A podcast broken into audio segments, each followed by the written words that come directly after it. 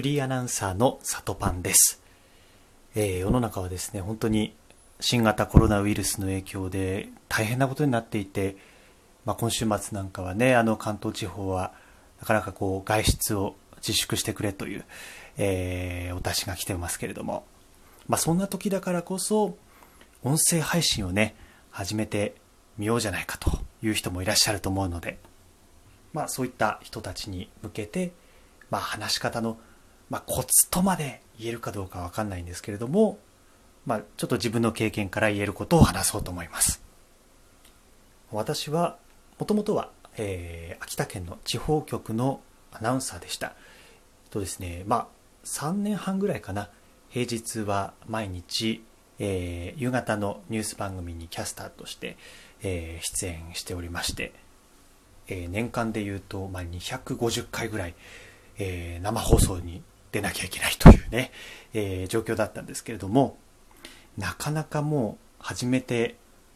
まあ、1年とか、まあ、2年目ぐらいまでは本当に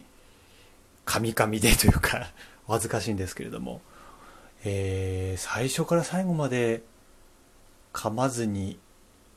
終えれたことって、まあ、1年目とか本当に数回ぐらいしかないんじゃないかというぐらい、えー、やっぱりこう人前で話す、まあ、人が聞いてるところでこう話すっていうのはやっぱりね、まあ、そういう職業についても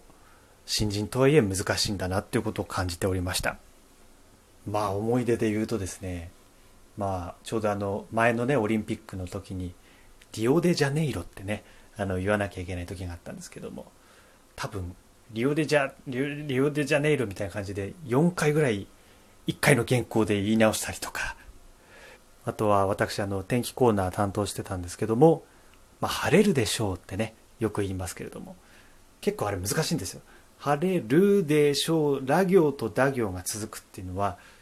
ぱりその舌をですね口の上の方にこうペンペンペンってこう当てながらあの発音しなきゃいけないのがこう続くとやっぱ結構難しくてそこで噛んじゃったり、ね、天気コーナーやってるのに晴れるでしょうが言えないとかねありましたけれども。まあねあのバラエティなどでも、まあ、噛んだ噛んだとねこう指摘される突っ込まれることありますけれども。まあこれはしょうがないです正直。それよりも、まあ、その何かミスをしたことを気にしてそれでこうその後もなんかこう自信が情けに話してしまったりとかまた同じミスをこうしてしまったりとかそういうのがまあ良くないと思うんですね。そういう時にやっぱり問われるのが切り替え力だと思います。一回ミスをする噛んでしまう。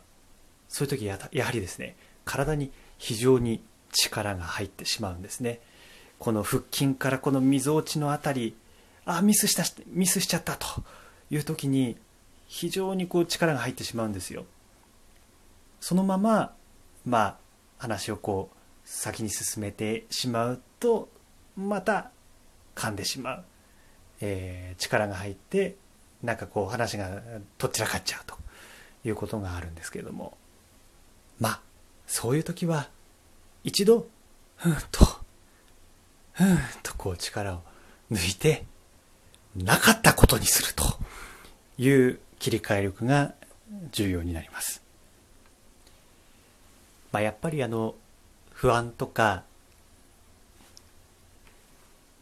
なんかそういうミスを気にしてしまう気持ちというのはやっぱり表情とか声とかそしてまあ体の力そういうものにこう現れてしまうのでやっぱりこうまあもしねこう何らかのこう司会とか、えーまあ、もしまあ、音声コンテンツでこう一人喋りをする何かのこう司会をするプレゼンをするという機会があったら、まあ、ミスはしてしまっても全然もうなかったことにしてその場を楽しむ目の前の相手に自分の考えていることを伝えようとすると、まあ、そういったことを、えー、大切にすればいいんじゃないかなと思っております。